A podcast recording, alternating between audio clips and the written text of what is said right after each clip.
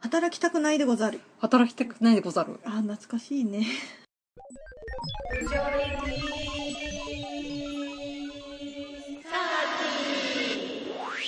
はい、えー、というわけで、第60回、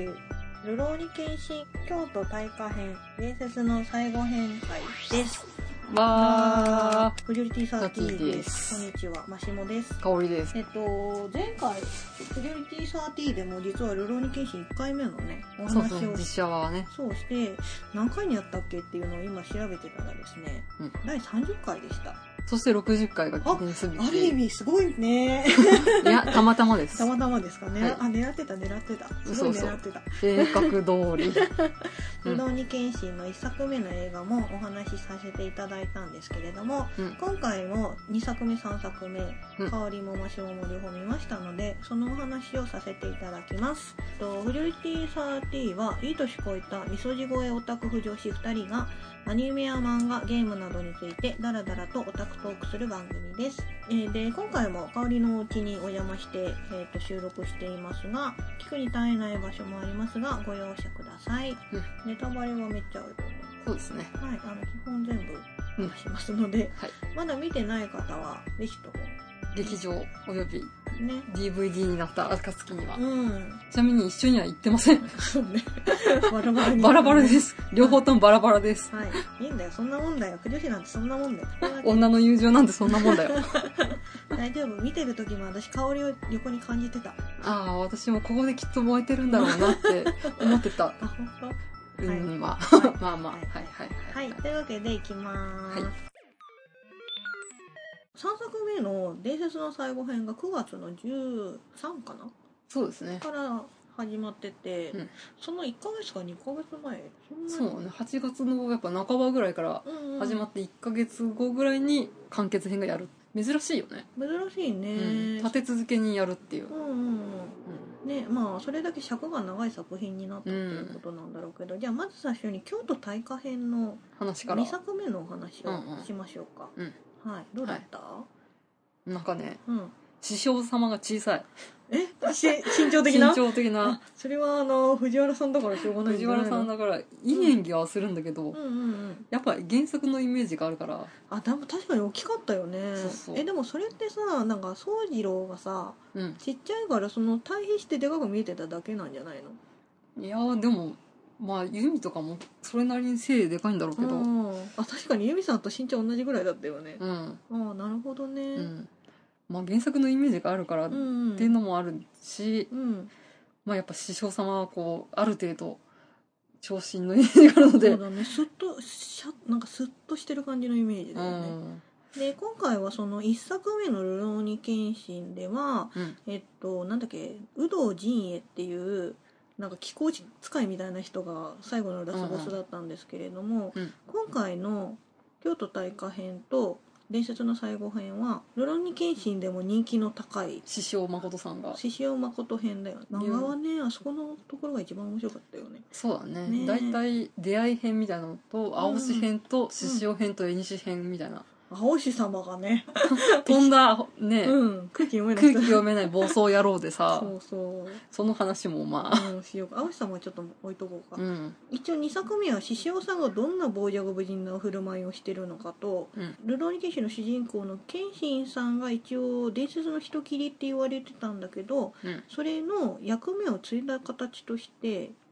まあ、獅子王がそうそう暗躍するというか。言ってでそれをなんかその後獅子王さんがねなんか明治政府に謀殺された後にそうね、散々利用されるだけされて、うんえー捨て駒のように捨てられてうんうん命を奪われそうになったとそれで死んだと思ったら蘇って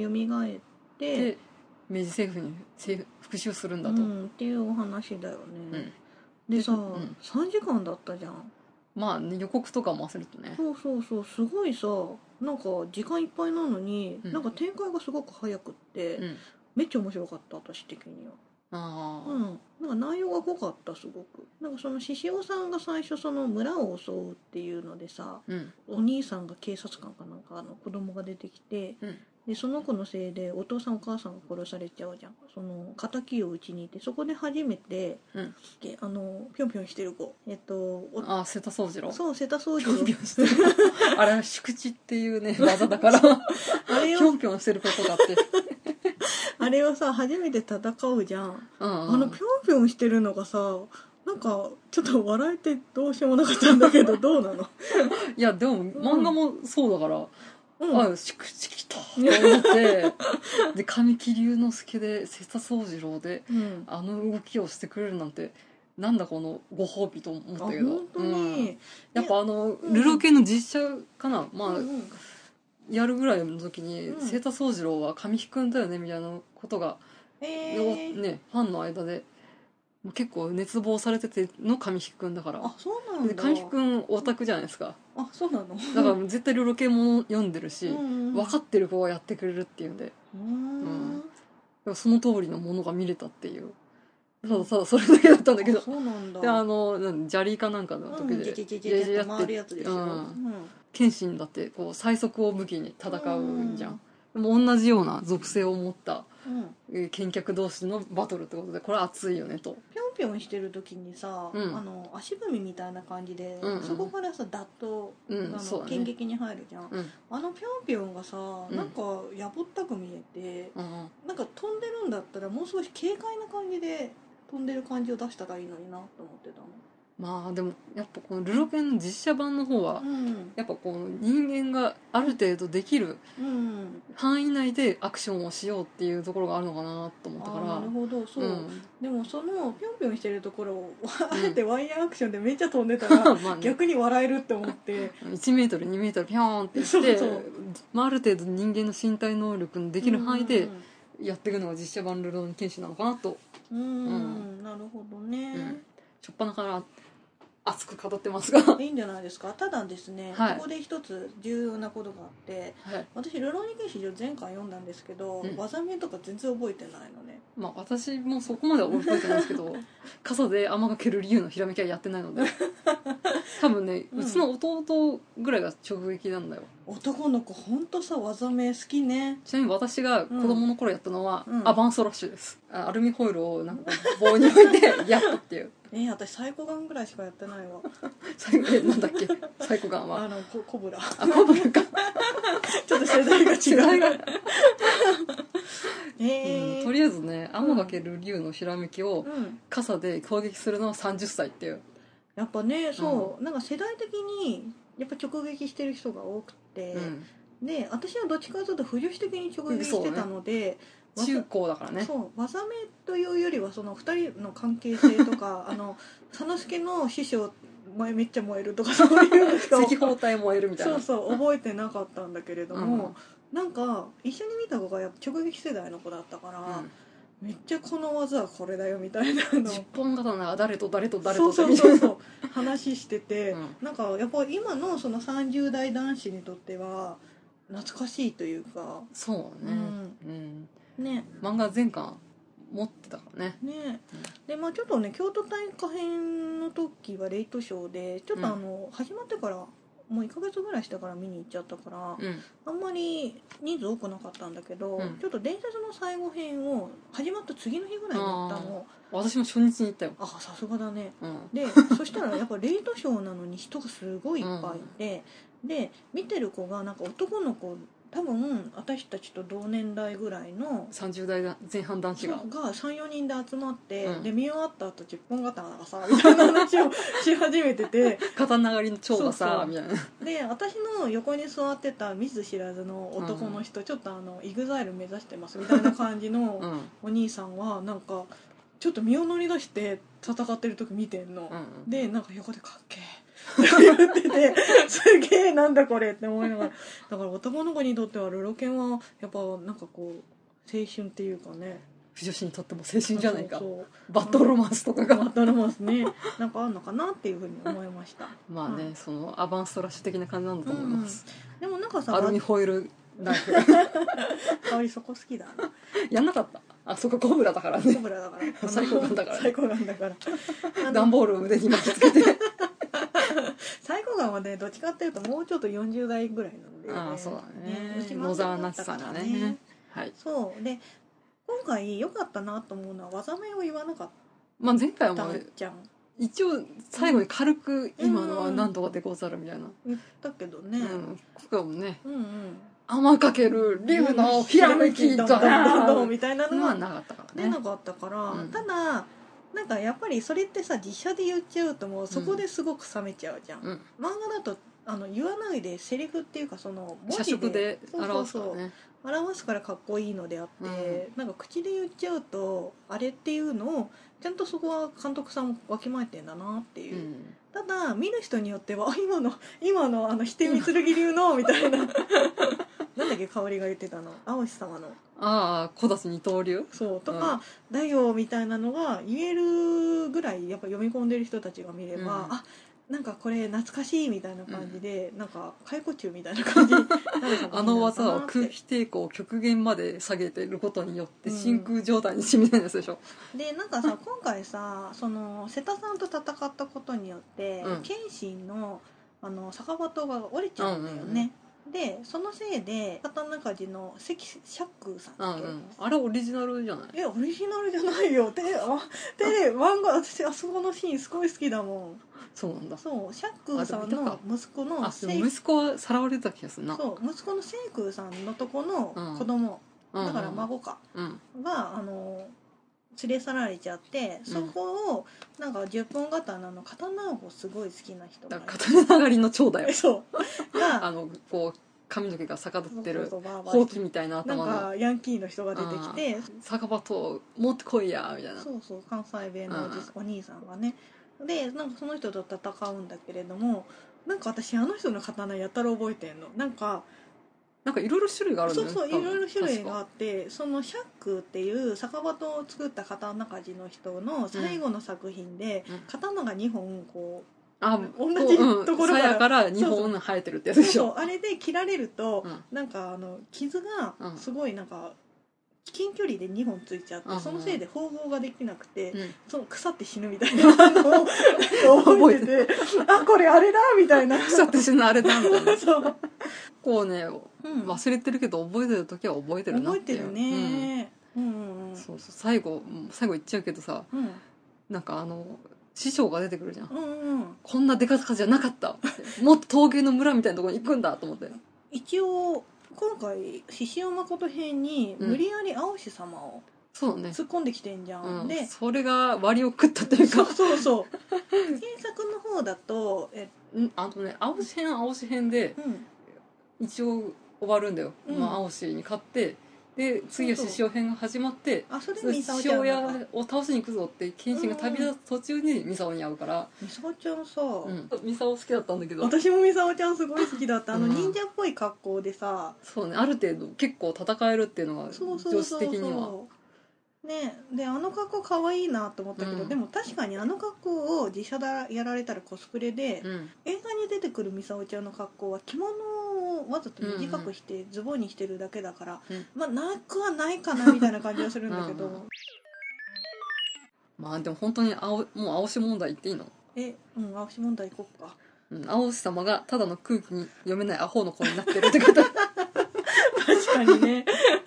なんかみんながさ大あらわしてる時にささ「抜刀斎はどこお前を倒して鬼はパンス中最強の名を俺を手に入れるって暴走しててうなんかみんな君のことに変わってる暇はないからみ たいなんそうそうでさあまりにも構われなさすぎてさ青屋に行ってさ、うん結局おじいちゃんと対決する場面になるよ ねおじいちゃんが空気読めない子を止めようとするんだけどいまいち止められなかったといううんうんうんただ、うんおじいちゃんがすごい戦えるじゃんうん田中泯さんというね舞踏家のあのそうな舞んうだ方の舞踏ですねへー方でかなりおじいちゃんにしですがかなりねうんうんうん、軽やかな身のこなしと盾を見せてくれるというすごかったよね、なんかおじいちゃんでこんな盾が見れるとはと思ってそうだねかっ本こ当よにかった田中泯さんって決まった時にうんあこれは結構いい立てアクションを見せてくれるんだろうなと思って期待しておりました有名な人なんだ、結構時代劇とかもうんうんうんたまに出るねやっぱしその沖縄的なうんうんうん老人だけど剣劇とかはできるとか、うんうん前やった気がするな、うん舞踏の達人みたいな感じうんまあなそんのだね舞踏家マンホーの部分うでんうん舞踏家の人ですね確かあそこのさそのうん青石とおじいちゃんの戦いが、うんなんだっけディーヤだっけまあ沖縄ね、沖縄 かうん沖縄の戦いが結構尺取ってたじゃん、うんうんあれよかったよね、うんあそこは映画館で見ていいシーンだと思う、うあんあみたいななるし、でもやっぱね流れ的にねうん、ちょっとでも青し編ある程度やってからうん獅子王編にやってほしかったよ、あの青石様が処刑されちゃうじゃんあの、うん自分の知り知ってる人たちあお庭満州の部下でしょ そうあれってないよね、漫画だとあでも似たようなシーンはあるんじゃないのなんか漫画だとさなんか誰かが雇うんだよね青石様をな高田官僚をだようんうんうんあそうかそれがうん一だ作目の一作目人かの、まあ、雇い主がもううんうん終わっちゃってるから、うんそれでなんかいきなり乱入してきたみたいな感じなんだよねなんかそこでさなんか自分なんか般若の面つけた部下とかを殺されそうそうちそうゃ般うんだ若よ君だよね 般若君って般若君で確かなんか顔が崩れてるんだようんね確かそうそうそうなんかそのせいでなんか氷室謙信を狙い始めるみたいな話じゃなかった、うん、そうだからまあ,、うんあのお庭晩秋が最強の存在だっていう証明のために、えー剣士にうん挑むっていうのはまあそれは筋としては原作通りです、そうなんだけど、たださあの い映きなり出てくるっていう画だったさそうなんか自分の部下がうんその明治政府に結局いらない存在みたいな感じで処刑されちゃって、でそのどこにもぶつけられない鬱屈を明治政府ではなく、うん自分が最強であって部下たちもそれの誉れのために謙信を狙い始めるっていう、うちょっとよくわからない 感じの子になり始めて、 うんうんねだからやっぱちょっと青し編は青し編でやってほしかったなうと思う、んただあのうんまとめ方としてはまあ、うんにまあね2作目はすごく私はいいうんまとめ方をしてるなとは思ったけどね。まあ、結構伊勢谷友介好きなのでうん期待してたんですけど、 そうだねうんいかんせんうんうん空気読めないアホのことを言うあでもあの沖縄と2人で戦ってた時にさ、あうのんコート脱いでさ二の腕ないなんか衣装みたいなノースリーブみたいなそう感じでしょそうそう、ノースリーブ衣装はまあ原作もそういう感じだったね、うんあれと沖縄が2人で同じ格好してる時、お胸熱って思ったけど ねうんだからそうおねま晩秋同士の、青氏が隊長だけれどもさ、うん沖縄が昔の隊長かなんかなのかな、まあ、多分そうなんだそろううねだから師匠と弟子みたいな感う慨んの感じだから同じ動きをしてうん戦って同じ格好してんのかなと思って確かね中国憲法みたいなのを混じりつつ、うんまあそういう剣術となんですよあれは、そうなんだよね今年二刀流は なんかかっこいいって思いながらう見てたけれどもね、もういかんせん空気読めないかせっかく伊勢祐介でらねねうねん佐之助がさ、うん俺も京都に行くぜみたいになってうんその時に斎藤さんが止めるってやつがあーなかったよねあれでもあそうそれが青石様のボロボロにされちゃうやつでしょ、ああそっかそう青氏がその代わりやるのかなんかお前じゃ勝てねえから、ねえうんうんあのここで俺がそのインドを渡してやるぜっていううんうのんそうそうで斎、藤さんがやるんだけどうん斎、藤さんの出番がねいそかうんねせん23組あんまないからねさ最初の方 でうねん最初の方で部下が「あー」あーってなってるのをあーっていうの そうそをう見てるっていう、俺がどうしたらいいのみたいな感じになってるだけだもんうね。ん、そういう話をしててあうの、んサイサノっていう友人が なんかそれなかったねみたいなああそうだよね。言ってあそこのシーンで私はうん萌えに目覚めたのになかったみたいなことを言ってたよ、だって佐野助がさ、うんほんとちょっとアホな子だっそうただよねね。うんなんかただわーわー騒いであんまり強くないじゃ んぶっちゃけ殴られ損みたいな感じのところもあるしなんか佐之助の必殺技みたいなのもやればよかったんだけど獅子王誠もうん触りとして出てきて、うん10本刀の人たちもビジュアルとしては2そ作う目ね出てくるじゃん、うであこの人あれだみたいな感じの人たちも結構いて、ん、その時はあこれ3作目でみんな一人ずつ倒してくんだろうなってう、いうん トのーナでメント方式的そなうそうそうここは俺が引き受けるみたいなやつそでしうょそうワクワクして待ってたんだけど、うんでその佐之助に武術を教えてくれる、うんうんなんかお坊さんあうんうんでしょそれに絡みはなく、うん船の上でさ、うんカオル殿があ落ちてそう禁止も落ちてっていうあのカオル殿がまず誘拐されちゃうじゃん、うんあれって原則である話なのかな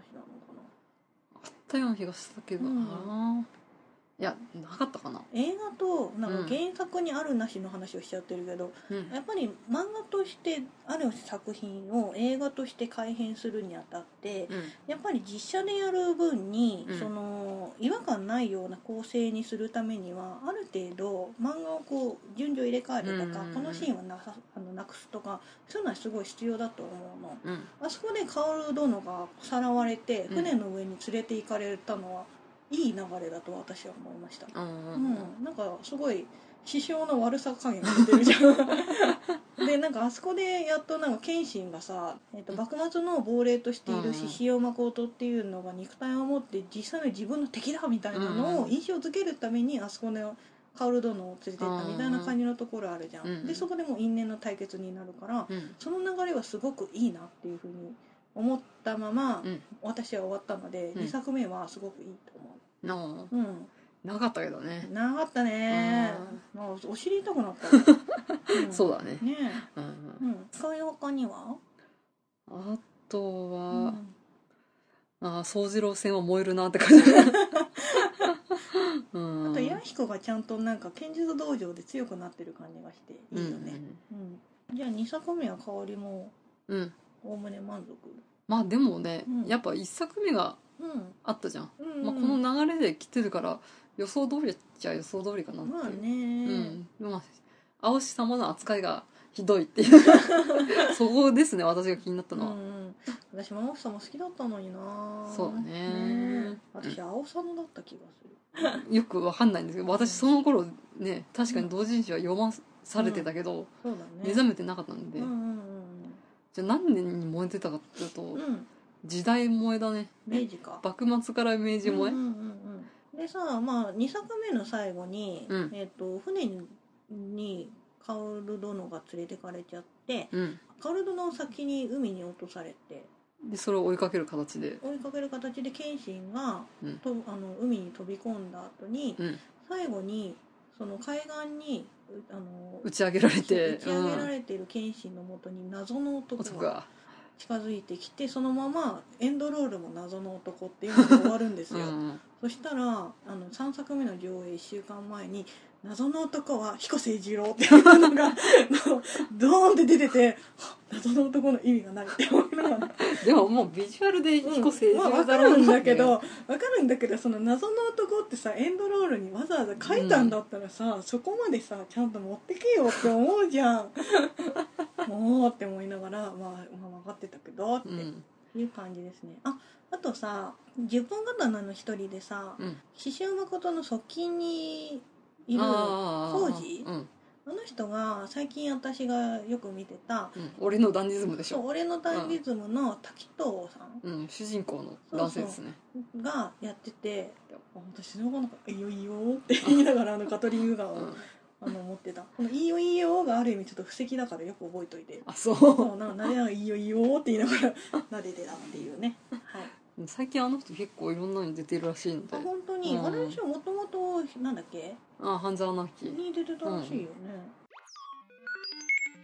じゃあ次、うんはい、3作目の伝説の最後編ですね3部作の最後って絶対最後とか入るよねまあねラスト・オブ・なんとかみたいなそうそうそうエンド・オブ・リスニーみたいなね、はいうんはい、というわけで、うんあの2作目のねラストに出てきた謎そのの男男がは一体誰なんだろ本当もう誰かしらーって思ったらまあ彦う星二郎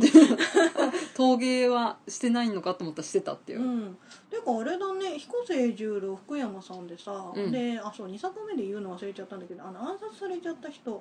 大久保利あ通うんうんがあれだよねあのブームブーのフの、えっと宮宮沢沢さんそうだから何これミュージシャンつながりでなんか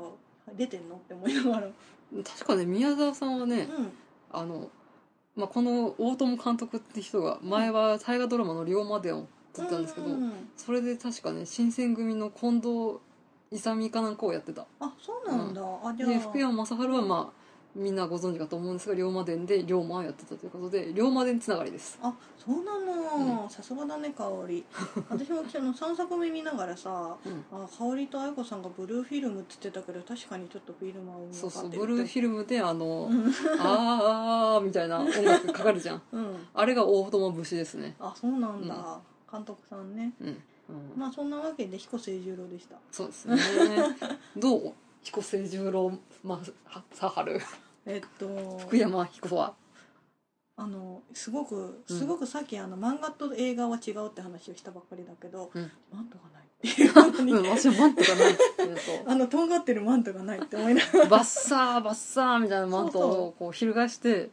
戦うっていうかなんか登場するのが彦星十郎だからねあれでしょ飛天剣流でさ、うんのあの継承者はみんな童顔なんだよねあそう そう年取らないっていう そうそう若作りっていう、だから彦星十郎も見た目はすごく若く見えて、うん、実はいなんか40代後半とかなんでしょ多分ねでもなんか年相応ですねあそうですねまあ福山雅治がもう40後半ぐらいですから、剣心は最後、うん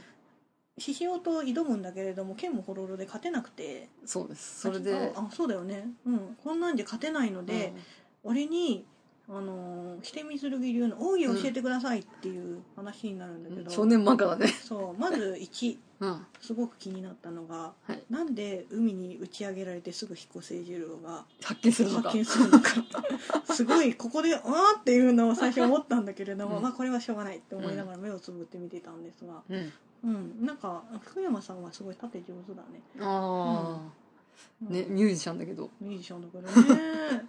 あの人どっちが本業なのかしらね。どっちもやんにゃどっちもやるのか。うんうんまあいい男だね。そうねねえ。永遠のあんあん抱かれたい男ナンバ ー12ぐらいあそうなんだ。あじゃないですかうん男臭くてすごくいいと思います。エロ本コレクターなんでしょあそうなん だ。ええ。マチャはうん。あとね、謙信の子供の頃出てきたじゃん。うん可愛くない。あそう ショタコンだからねそうなんでこんな可愛くないのあのこう泥だらけになってるじゃんで、うんあれ確か謙信って人買いに買われちゃっててさ、うんうんそれを野党に襲われてで全員自分以外は全員殺されちゃうんだよね、うんでその人の墓を作ってるみたいなやつだけど、うんあの泥だらけになってる中であ可愛い美少年みたいなのが欲しかっ 見なた、うんその子は別にまだってあの子がさ佐藤健君になるってどうなのみたいなのならなかっあまあまあた、うんそこはまあこういうエピソードがあったんだなぐらいでというわけでまあそこの戦ってるさなかうんその一方でカール殿は行方不明になりつつ何やってたんだっけ他の人たちは創作とかもしてたんじゃない捜一応索してたんだけどでも前編はもうほとんどその彦星十郎ロトのうん特訓シーンだよ特ね訓だけだよね特訓ね寝そうになったねあそうねつか寝たね一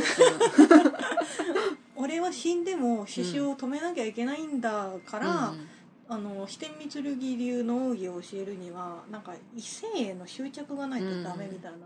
感じなのを教えるためにまあいろいろ ありつつアリスなんだけ れども15分以上20分ぐらいやってたそうでも特な訓んかさその割にはさ一瞬で気づいたからねああ違ういやなんかこう戦ってて「うん俺は死んでも」みたいなうんやつをバシュってやった瞬間に「俺は生きる」みたい なあすごい切り替え早いって思ってあそこのシーンがねうんちょっとなんかすごい 雑雑な気がする師匠が浜辺で謙信を発見してからの うんその奥義伝授シーンがうん雑でも長かったじゃん長かった長いけど雑ってどういうこ長ければ尺が長ければ話がいいってわけじゃないじゃん、うんそこのあの構成じゃんと、あのどういうふうな考え方を持ってその考え結方論がに至ったかそっうていどうういう形で変わっていくのかどういううんアクションがあって、差し水があって変わっていくのかみたいなのがなんかね、なかったうん、なんか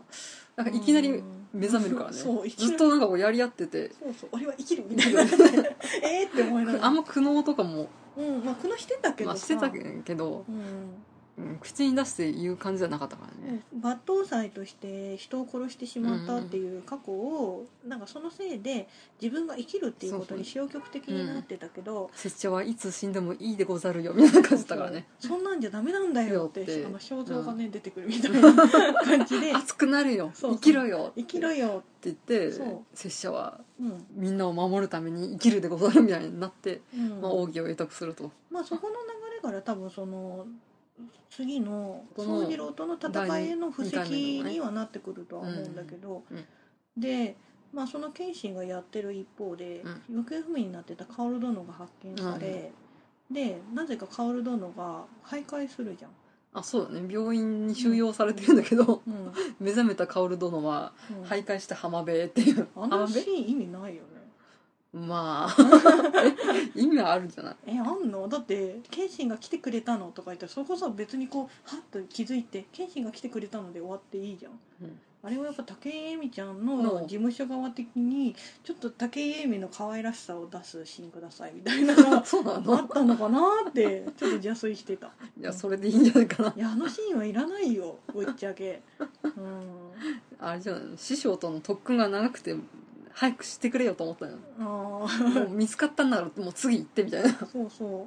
うねなんかあそこでさーって気づいて「謙信が?」っつってうん終わりでよかったと思うんだけどなうんその儚げな感じの薫殿をお経に行ったら指名手配 あそをうそうそう受けてるんだけどあそこのシーンってあったのまあ指名手配され、うん、やっぱし忘れるねうんわかんないねあそこら辺ちょっと微妙に覚えてないですねううん、んまあでまあそこの道中で私は10本刀と1人ぐらい戦うのかな、うんと思ったら東京に着いていやその前に青星様がまたちょっかいかけてきてそうそうそう沖縄を私が止めるみたいになって もう行かせてやってみたいなそう映画うんの「ルロケン」で一つだけ、うんなんかこう一つだけではないな後輩がめっちゃ怒ってたのが、うん沖縄が死んだことが起こってた沖縄死なないっけあの原作だと、うんあの結局その青石様と沖縄が対決するんだけれども、うんあの沖縄が死んだと思ったら息吹き返して、うんで謙信と青石が戦った後になんか沖縄を殺さなかったのは、うんお前は本当に修羅には落ちていあなーい理由だみたいな感じで終わるんだけど、うん死んだから ね落ちとるって思ってやっぱし青星って途中で仲間になるっていうのがあるじゃん、うん仲間っていうかままあ仲間っていうかまあ共同戦線みたいな感じだよね、あ、あじゃあ敵ではなくなるみたいな感じなのかな、うん、剣士に助けたりとかもうんうん途中するからさ、うんうんそこで死んじゃうっていうのが、でもミサオちゃんとのさ関係もさ、うんね結局そのまま青石様は剣士にボロ負けして、うん沖縄が死んだ後にその青い矢に連れてかれて、なんか俺を殺しても構わないぞみたいなことを言ったら、あなたのことは生かしますみたいな感じで終わるじゃん、うんなんか関係もねなんかちょっと変わってきたのかねっていう、うんそう生産してないっていうかなんか私の中のミサオちゃんってやっぱ青石様を盲目的に、うん、ずっと好きでそう好き尽くすっていう感じだもんそうねそうそんななんかも見限るとかはないっていううそうそうなんか映画の方だとさあの人は私らの敵とか言い始め てあれなんか青石様めっちゃかわいそうって思いながらねえぼっちフラグがほんとぼっちだったうん謙信が、うんえっと指名手配されて捕まっちゃうんだよねそうだねうんまああえて捕まる的な感じにそはうそう、えっと、処刑をするために浜辺に連れあてそうかそうれ指示を引き回しみたいな感じになってでそこであのた滝藤さんが見守る中うんうんあの首がはねられそうになったらあーその解釈人ははい着物姿で解釈人姿の斎藤はじめさんうん素晴らしい、で、まあ、そこで謙信が処刑されない、実は計画の一部だったっていうのがうん、バレてる大乱闘になるじゃんそうそう 次のシーンに現れた時は憲兵の服になってたそれすごい気になるよね私もあこのままガタツやったらちょっとお尻とか見えちゃうとか思いながらすごい興奮してたのにあれ服買ってるみたい な警察官の服になってましたそうあのあねの着物から一瞬の身が早着替えでしたあの3部作目のうん謙信が浜辺にいたあの次の理不尽なうんシーンがそれ、私 マシモのこれが許せないコーナーそう私の「許せません」っていうの がだってさあそこでさ解釈人のところでさ、うんなんかこう縛ってきた後のお尻、うんあそこの着流しっていうかうん着物、あのケツが素晴らしく てナイスケ手ツ口洋介の ケツがナイスケツって思いながら見てたら斎藤さんのケツにハーハーしていたらそうであれだよねなんかガトツでうん、 10あなんか本10本型のなんだっけ盲目の人みたいな、うんうんうんを倒すんだけど、うん、あれも一撃だったっていうそうでなんか後輩曰くあれゼロ式じゃないっつってあれはゼロ式ではないねああのの分かるんだ近距離からやるってやつだからへーある程度の距離をうん保ってやってたの、あれただのガトツじゃないの、ああそうなんかゼロ式じゃないっつって怒ってうん、ゼロ式ではないですねそうで10本刀を1人ずつ倒していくのかなと思ったら、うんそのまま船での戦いに突入しうん佐野助はそこでついてくるんだけど、うん平清う美んを教えてくれる人と戦うんだよね。あのおお坊さんっていうかでなんで佐之助がうんあんな 弱いの、ねギャグ要因なんじゃないそもうなんか金的とかやっててさ、んなんかさ漫画の方の佐之助すごいちょっと線が細い短美系のちょっと綺麗な男の人だったよねそれ薄い本だろアホ なの私のイメージ違うなん佐か之助はまあ確かにね、泥まみれで、まあ、ちょっと埃っぽい男だ、だ けれど、うんえーでも血まみれの中に美しさがあった気がするな私そのフれィルターうんまああの、うん魚の骨とか出てたけあど、出てた、ね、それなりに熱い兄貴で決める時は決めうるん仲間思いのいいやつだった気がするけどただうるさいだけの人になってたよね、あでも見せ場はあったと思うけどうん、でもなんか佐之助好きの人にとってはあれは許せない商業だったらしいまあでもね実写版の三助は、まあ、ギャグ要因だよね、ねえ、うん確か、ヤヒコも結構ねうん、活躍したような気がするけど、なんか出なかったねほとんど出なかったっていう、うんうんうんカールどこ行くんだよカールしか言ってないって いううんお前はいいよみたいな佐之助悪態つくみたいなそれで終わってたからね、やっぱねあんまりね倫理的にあんなちっちゃい子を戦わせるのはみたいなのがあったのかもしれないけどねう、んでもまあ基本的にアクションを担当するのは謙信だけって感じだうね、ん、で10分刀の出番は終了うん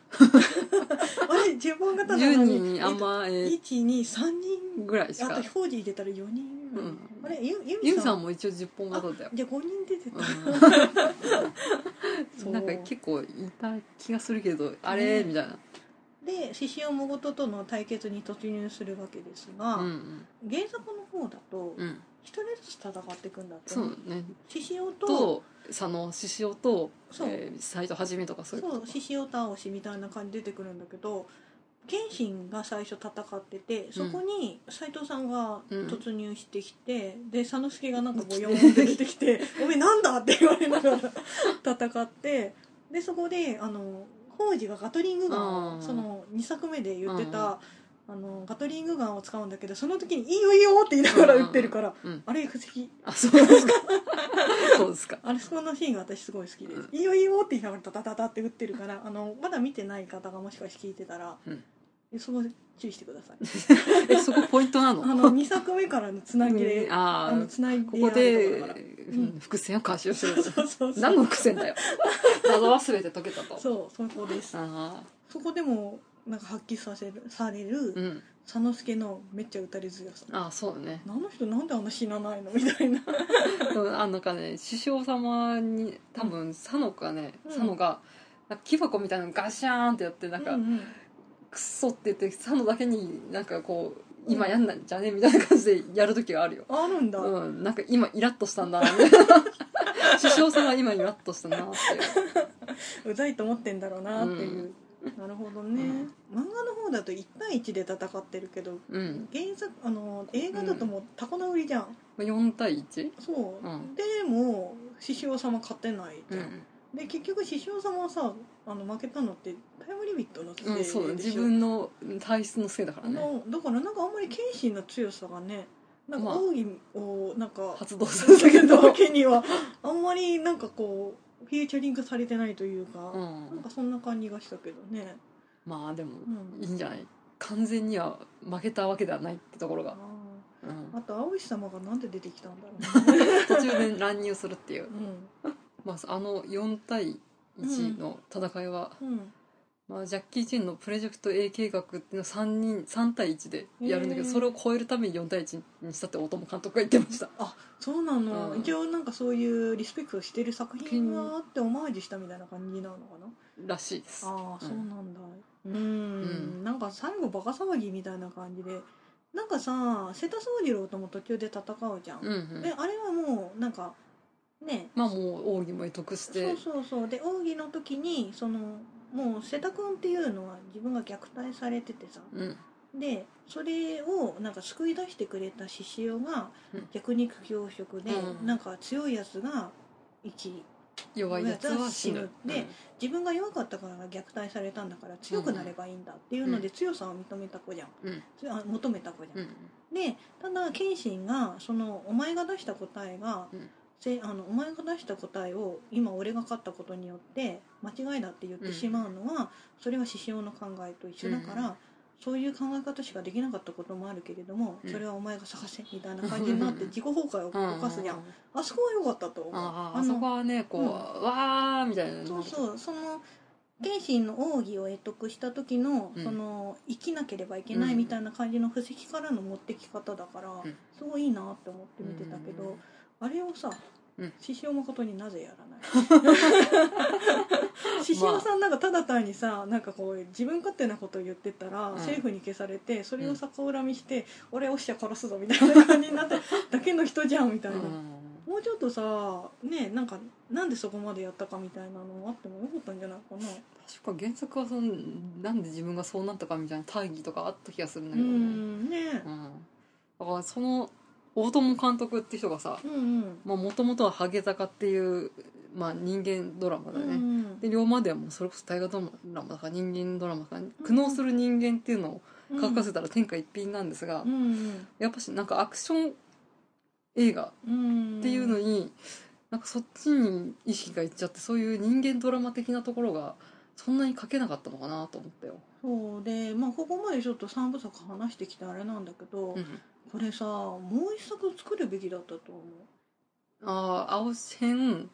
四方編が2個とかそういうことえっとね2作目は私あの流れですごいいいと思うんだけど、うんそのうん2作目3作目を一つの話でした時に、うんあのカール殿と謙信が海にドボンって飛び込んでうんどうなっちゃうのっていう引きにして次を見せるっていう考え方だとうん多分3部作目の頭をああいう形にならざるを得ないと思うの。うんうんそしたらその師匠と謙信の奥義会得のやつとあとうん青石様となんかミサオちゃんの話みたいなのをもう一作で書いちゃってうん最後にその十本刀との獅子王との対決をもう一作で書けば話の尺的には良かったんじゃないかなと思あうなの詰め込み感っていうか駆け足感がだってさ十本刀結局さ獅子王様負けた後にさ「あうんっかい」みたいな感じで連行させるうんうんされてる人が「あこの人これでさ」みたいな感じで終わってたじゃんう。んだからなんかすごいかわいそうだなと思っうんて、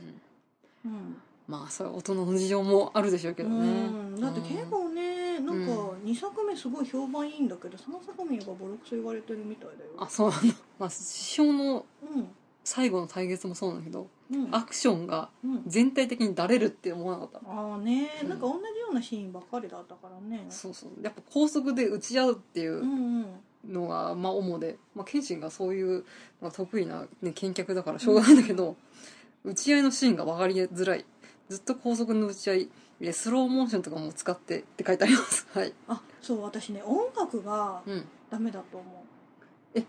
あのまあすごいね盛り上がる音楽をかかってるんだけどうんなんかすごい緊迫感のある音楽がずっと同じ調子でかかってんのあーでうん音楽自体はそれはそれでいいんだけど、うんその佐之助とか佐之助が戦ってるシーンって今回の映画だとちょっとギャグ的要素があったじゃん、そこはちょっと音楽変えるべきだと思ったのよ、結構その緊迫した状態の音楽のままその佐之助がキキキとギかやってるからああ合わないんだそねうそこのシーンでもう同じような調子になっちゃってるじゃん、で映画見るとしたらそこで一回さちゃん観客の人って息を「はあ」ってついて、でそこかでら刺最繍終決戦だからそうねっていう方な方の、うんなんかそこで刺繍が出てきたの。でうんドドンみたいな感じで始まった方がなんか緩急がつけられたんじゃないかなって思う。あやっぱしね、んなかなかあんまりアクション映画とかを撮るような監督じゃないから、うんそういう持っていき方っていうのはやっぱ不慣れなんだろうねああねうんねううんん、やっぱしずっと緊迫した感じの人間ドラマうんを書くのが得意なんだよ、あそうなうんんだ。まあでもアクションも結構頑張ってるとは思うけどね、うん面白かったようんうんあとは佐之助斎藤青志の必殺技が見たかったって書いてあるそうね。それぞれのなんかこう決めシーンみたいなうんなかった。なんか一応まあ、うんあるようなって感じだけ どね一応斎藤さん一斎回藤さんがだけ一回やって、うんまあ佐野もあの僧侶の人とちょっとバトって、えでもせ結局最後ラ リオットで倒してうたよん、まあねまああそこは佐野助のまあ見せ場っちゃ見せ場なのかなっていでう一応スタイの極みが会得してそれで倒すんだよね、うん原作だと、原作はねまあ会得しなかったからねしなかったからね今回ね、うん佐之助はねうん「千の極み」会得すべきだったよ、 本当だよねあただの騒いでるだけのあんちゃんで終わったからね、あねねああ佐之助と青志が割を食ったっ ていううーんねそんなんだったら青志さんも出さなくてよかったね あ言っちゃったうんうんうんでも青志さんが出さなかったらそれもそれで話的には10分ごとのもうちょっとちゃんとかけたよねうんまあねうまあやっぱ青志編は青志編でん、うんやるべきだったかなって思いますでね、うんまあ今回うん一応その三部作目伝説の最後編まであったんですけど、うん次あんのかな絵西編の話をそうでも一番うまく書くと思うよああ、うんそそっかの緊迫してるから、ね、緊迫したやっぱしねく謙信の暗い過去が暴かれるって いうえでもなんかそれこそザクロ坂の二人みたいなまあねでも 話にもなっちゃうんうじゃないのそれでいいんじゃないかなやっぱし OVA はすごい綺麗なビジュアルで怖かったううんん、それこそね白い雪の中うんうんに血がポタポタとパッとうん散るみたいなそういう演出が得意な感じだからね。まああのね3作目も2作目も1作目も一応出てるじゃん、うんあのなんだっけ綾波レイみたいな 人はい、あれでしょなんかあの雪城巴ですそう巴さんあの謙信の元奥さんそううーんって泣いてるのが出てるから、まあ布石としてはそうそうそう、ね全然あるよね、うんそしたらあそうでさ10分後なのに戦ってる時彦星獣出てこなかったねあそうだね、うんちょっとバカ弟子を助けに行くかみたいに若干うんうん助けに来るんだよね確か、ねまあ師匠出てきたらねチートですからえ そうだね いいじゃないですか、そまれあそう、陶芸が忙しいみたいなんで、多分師匠的にうはん天心に頼ってほしかったと思うんだよね そ れなんかそ最れ後薄い本的ないやなんか最後のシーンで、うんなんかお前は行くのかみたいなあ感ーじですごいなんか寂しそうにしてたあかそうだらねここで「助けてください」最って言初ったらっつった 「しょらしょうがねえな」みたいな感じで そんな軽 いのちょっとツンデレみたいな感じで来るんじゃないのかなと思ってでも師匠出てきちゃったらねうんまあそれで終わりですからそうだねあまああれはあれでいいんじゃないですかね、いいかんせん10本刀が弱すぎたよ ねあの他の人たちうんだって10本刀の5人ぐらいはさ浜辺に残ってたわけじゃん、うん普通に捕まえられてたからね普通に警察官に負けてるってことでしょ、それかまあもう結構頑張ってたけど、師匠さんが負けたってことを聞いて戦意喪失したかあーえでもなんか俺たちはなんか同じ目的を共にしているだけだとか言ってるから、まあ、ちょっとあの不満が最3部作目は残ってしまう感じでしたが、 まあでも NG 編は見たいね、うん、ちょっと見たいねうん、ミニシで誰やんのかな、私今仮面ライダー外務でうん、仮面ライダーバロンをやってる小林豊さんを推します誰だか全然わかん ないわ分かる人だけ分かっってくださいなんかね結結構演技が、まあ、セニーミューかなんかの出身の構人らしいんだけど、まあ、佐藤健もうんうんうんライダーが出身じゃん、そうだねまあここで対決してみてはどうかなと思いましたなるほどなるほああどねうん巴誰がいい私俳優女優さんわかんないえあ綾そうだった波 レイあ うん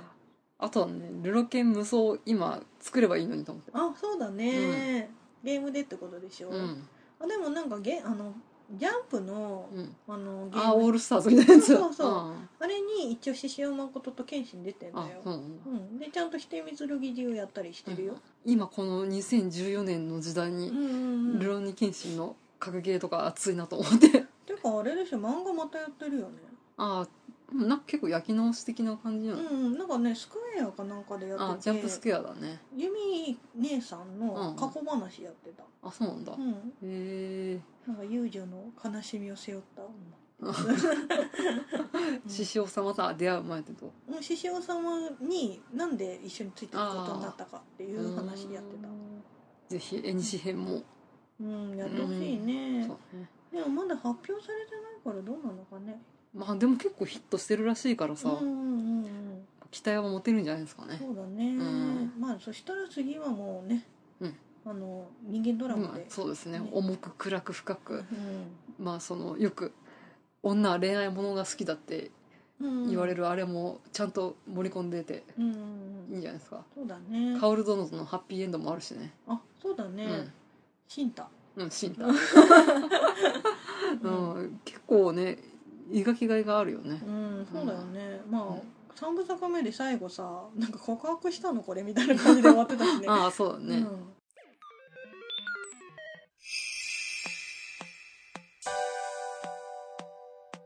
はい、えーというわけで語ったね。そうね。ねえ、でも、まあ、大丈夫、あの、着流しの件についてとか、ケツの話したからい いわ。